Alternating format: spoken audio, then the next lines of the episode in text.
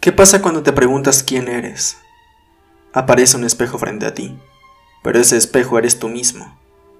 ¿Qué diferencia hay entre esa persona que está del otro lado y tú?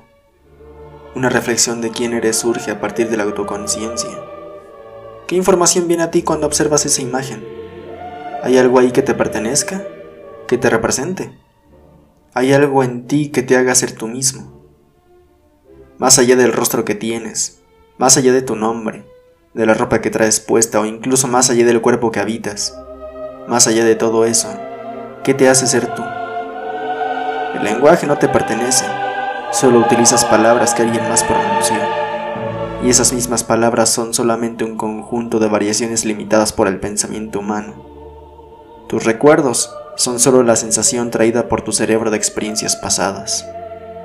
¿Qué te hace pensar que las ideas que tienes son tuyas? ¿Qué te hace creer que tienes control sobre ti mismo? ¿Qué dudas surgen al pensar en tu propia existencia? Mientras escuchas esto, miles de personas, si no es que millones de personas, se han dejado de preguntar quiénes son. Han dejado de lado el saber mismo de su propia esencia. La pregunta aquí es qué harás con esa información. La economía se cae a pedazos. Pandemias surgen de la ignorancia humana. Miles de personas mueren a diario por circunstancias que dependen de unos hombres con traje, que piensan que han inventado la felicidad.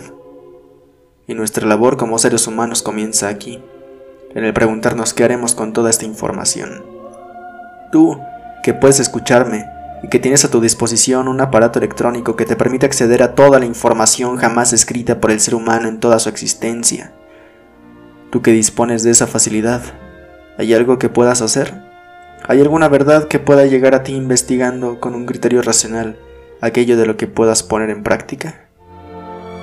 Piensa, porque esto es lo único que eres, pensamientos e ideas que fluyen a través de tu materia física y la conciencia de otros seres humanos. Piensa, porque de lo contrario solo eres una bola de carne y huesos dispuesta a dejar en decisión de otros lo que tienes que hacer. Piensa cada vez que te levantes y te mires al espejo con la poca realidad plausible de la cual eres consciente. ¿Qué pasa cuando te preguntas quién eres? Bueno, estímulos nerviosos en tu cerebro recorren las millones de neuronas de las cuales surge aquella conciencia capaz de preguntarse quién soy yo.